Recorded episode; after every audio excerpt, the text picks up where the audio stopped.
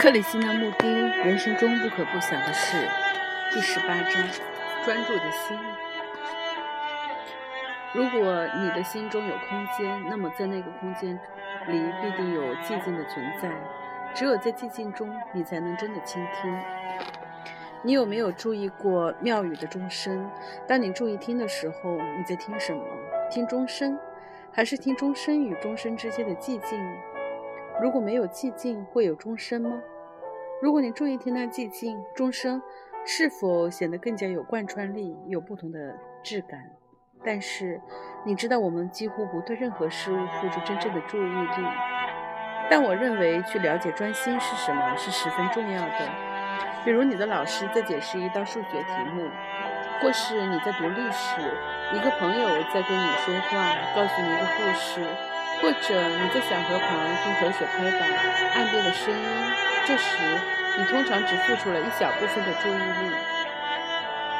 但如果你能弄清楚专心到底是什么意思，也许学习这件事会变得简单许多，并且会有不同的意义。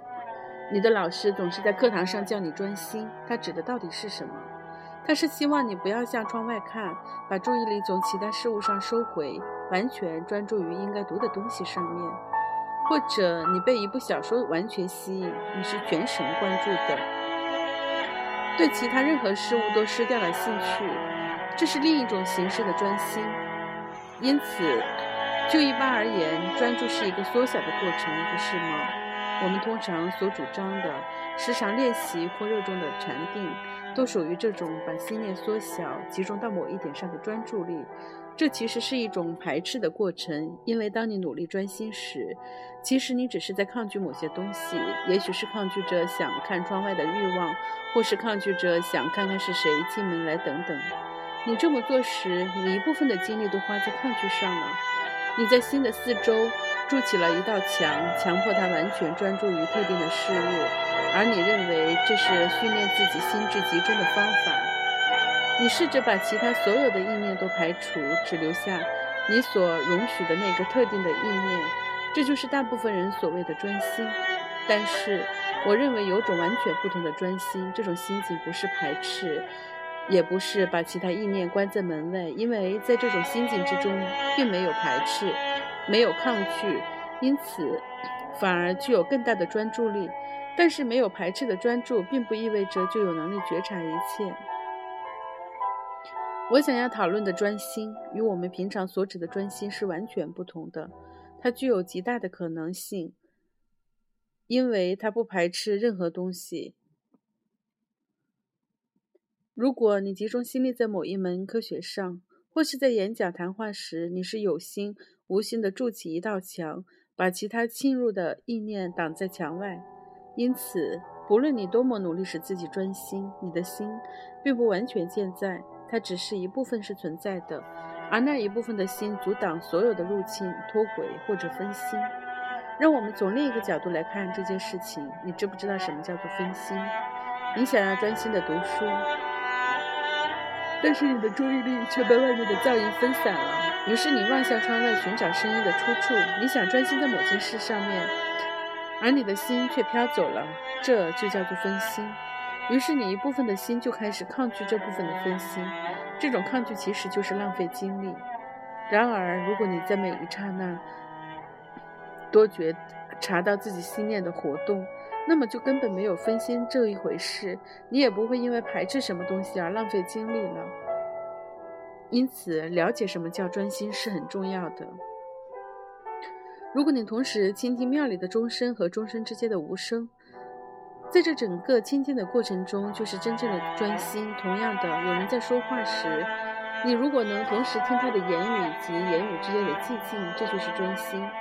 如果你能试验一下，你会发现自己的心完全集中，没有分心，也不必抗拒。如果你约束自己的心，并且告诉自己：“我一定不能向外看向窗外，我一定不能看是什么人进来走进来了。”即使我想做其他的事，我也必须专心在这件事情上。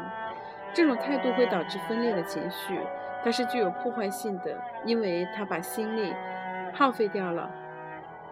但是，如果你能先容并蓄的倾听，不分心也不抗拒，那么你会发现自己的心毫不费力就能完全专注。你明白了吗？我有没有把意思说清楚？很显然，约束自己的心，使它能够集中，其实会导致心力的衰退。但这并不意味着你必须心猿意马。除了上述这两种心智状态以外，我们还没有探索到觉察一切的心态。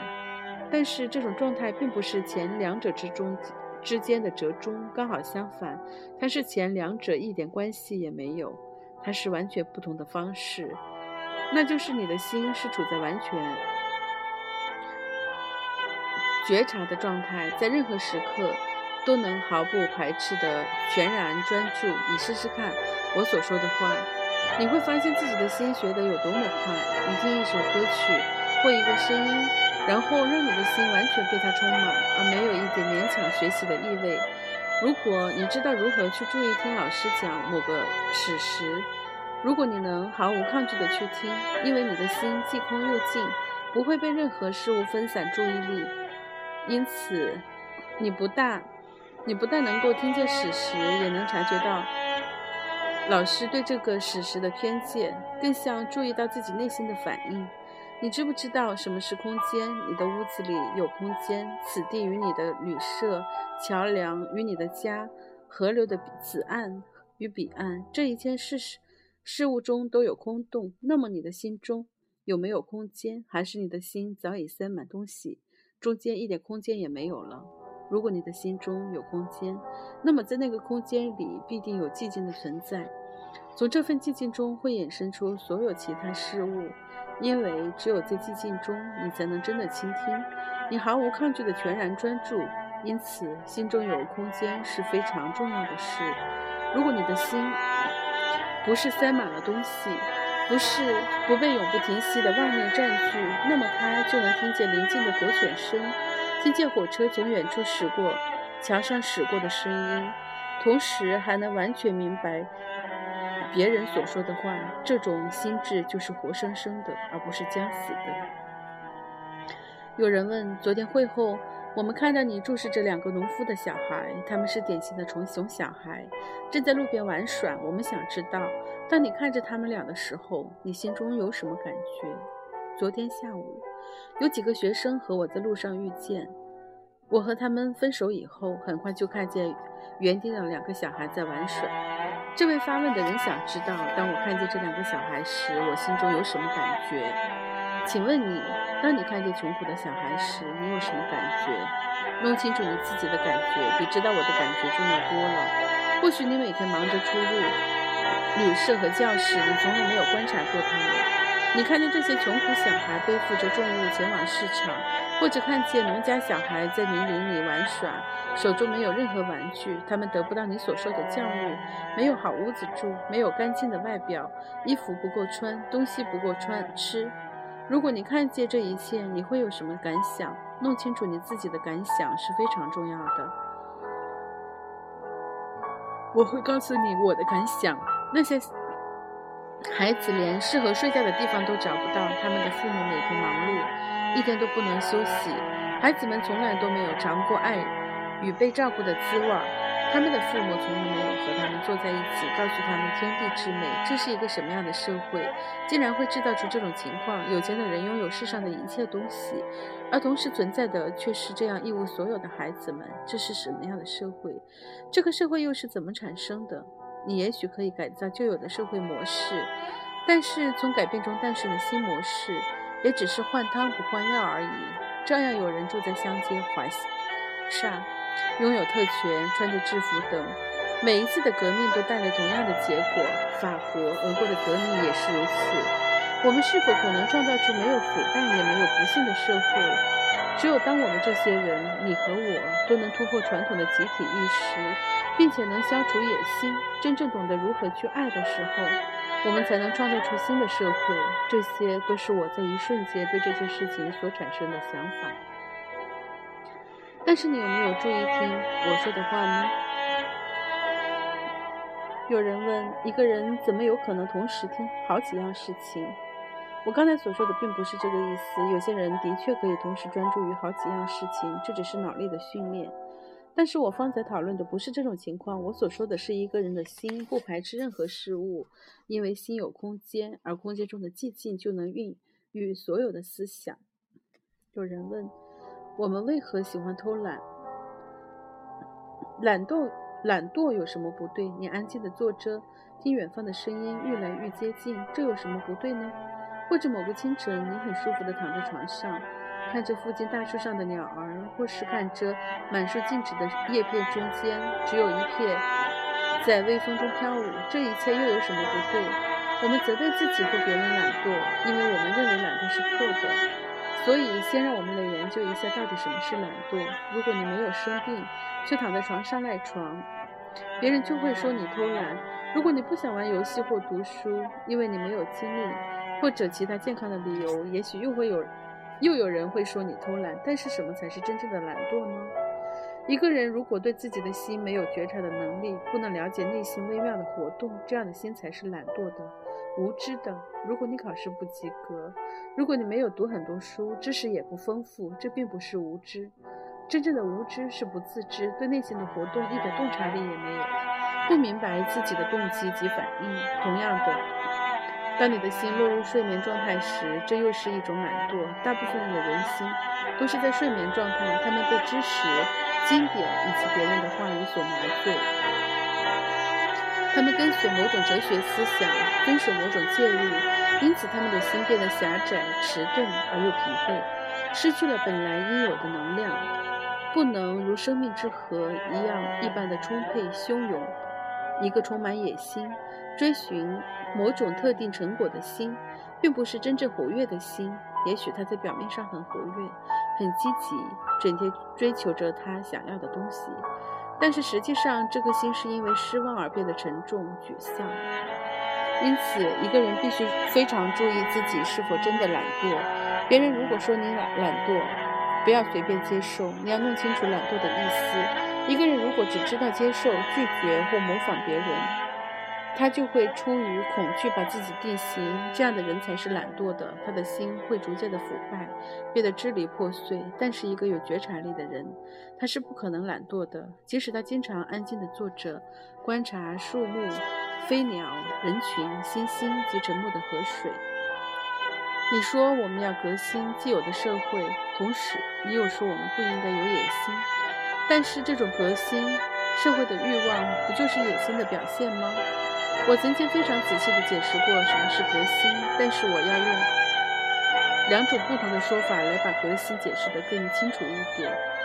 在社会内的改革，把社会改善得好一些，带来某些改变，这样的做法就如同囚犯在监牢中想得到较好的生活一样。这种改革根本就不是改革，它只是毫无新意的叛变。你知道这其中的不同吗？在社会中的改革，就像监牢中囚犯的叛变，他们想要在牢中得到较好的食物和待遇等。但是出自于了解的革新，是具有创造力的革新，是个人从社会限制中突破的革新。假设你是从社会中抽离出来的一个人，而你的抽离行动其实是出自于野心的驱策，那么你就根本没有抽离，你还是陷在监牢里面，因为社会的基础。就是野心与贪得无厌。如果你明白这一切，并且从你的内心开始改革，你就不会再有野心，也不再被嫉妒和贪得无厌所驱策。如果你就能完全超越惦记在这件事情上的社会，然后你就是一个具有创造力的人，你的所作所为就会完全全然不同的新闻，就会替全然不同的新文化播种。因此，具有创造力的革新与在社会牢笼内叛变的改革是截然不同的。只要你把重点放在改革上面，只关心如何改装监牢的铁栏杆和墙壁，你就是没有创造力的。任何一种这样的革命都会带来更多的革命，它只会造成更多的不幸和毁灭。然而，一个人如果能明白贪得无厌和野心是如何形成的，并且从其中抽离，这个人就是不停的，就是在不停的革新。他的心智是博大精深而富有创造力的，因此就能像一粒投入止水中的石头，造成一波波的浪潮。这些浪潮最后就会创造出完全不同的文明。有人问：当我不用功时，我为什么恨我自己？请注意听这个问题：当我应该用功而我没有用功时，我为什么恨我自己？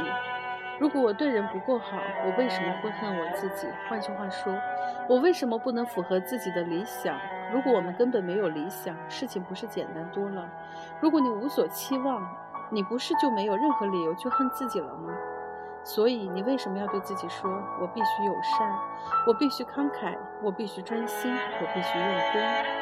如果你能知道为什么，并且从理想中超脱，你就会有不同、完全不同、十分不同的举动。现在我就解释给你听，你为什么会有理想。首先，这是因为人们总是告诉你，如果你没有理想，你就是一个没有出息的孩子。无论在什么社会，人们都有特定的理想，于是你就接受了它，并且努力的遵循，不是吗？但是在你努力遵循以前，你是否应该先弄清楚，你到底需不需要理想？这显然应该是更合理的态度。你们有各种各样的社会加注，你们有各种各样的社会加注于你的，或者是你自己制造的理想。你知道你为什么会有这样的理想吗？因为你害怕接纳你自己。简而言之，言之，你害怕接纳你自己，因为你对自己没有信心。这就是你为何顺应社会、父母以及宗教的原因。你为何害怕接纳你自己？你为何不能从接纳自己开始，而不去担心自己必须怎么样？如果不能了解自己，而只是一味的想改造自己，是毫无意义的。因此，请把所有的理想去除吧。我知道年长的人不会喜欢这个主意。但是不必管它，你就是要把这些理想去都去除，把它们沉入河底，丢到垃圾桶里，然后从接纳自己开始。那么你到底是怎么样一个人呢？你懒惰，你不想读书，你想玩游戏，你想好好开心一下。所有年轻人都是这样的，你就从这种这些开始着手观察。当你想好好开心一下时，用心去想想这是什么意思。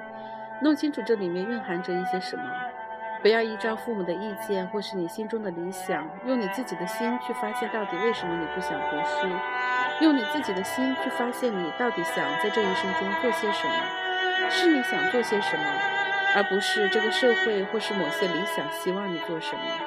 如果你把自己全部的投入这项探索，那么你就是一个革新的人。你就会创造，你就会产生创造的信心，你会接纳你自己，会有源源不断的活力。如果反其道而行，你就在模仿他人的过程中耗尽你的精力。你难道没有发现你是如此不能接纳自己？真正的美就在于接纳自己。如果你知道自己是懒惰的，是愚笨的，而如果你了解懒惰的意思，并且面对自己的愚蠢，不存心去改变它，在这种心境下，你就会得到极大的解脱，在其中有不可限量的美和智慧。有人问：即使我们革新目前的社会，去创造一个新社会，这种创建新社会的过程，不也是另一种形式的野心吗？我想你没有听清楚我刚才说的话。如果一个人在社会既有制度中革新，这种革新就像在监牢中叛变一样。这是另一种形式的野心，但是如果一个人明白目前社会的破坏过程，然后超越它，那么这种行为就是没有野心的。这种行为就能创造出一种新的文化，一个更好的社会制度，一个不同的世界。但是这种人的心不会去关心这类成果，他唯一关心的就是发现真理，也就是这种追求真理的行动，才能创造出新的世界，而不是那种与社会对抗，在社会内改革的行动。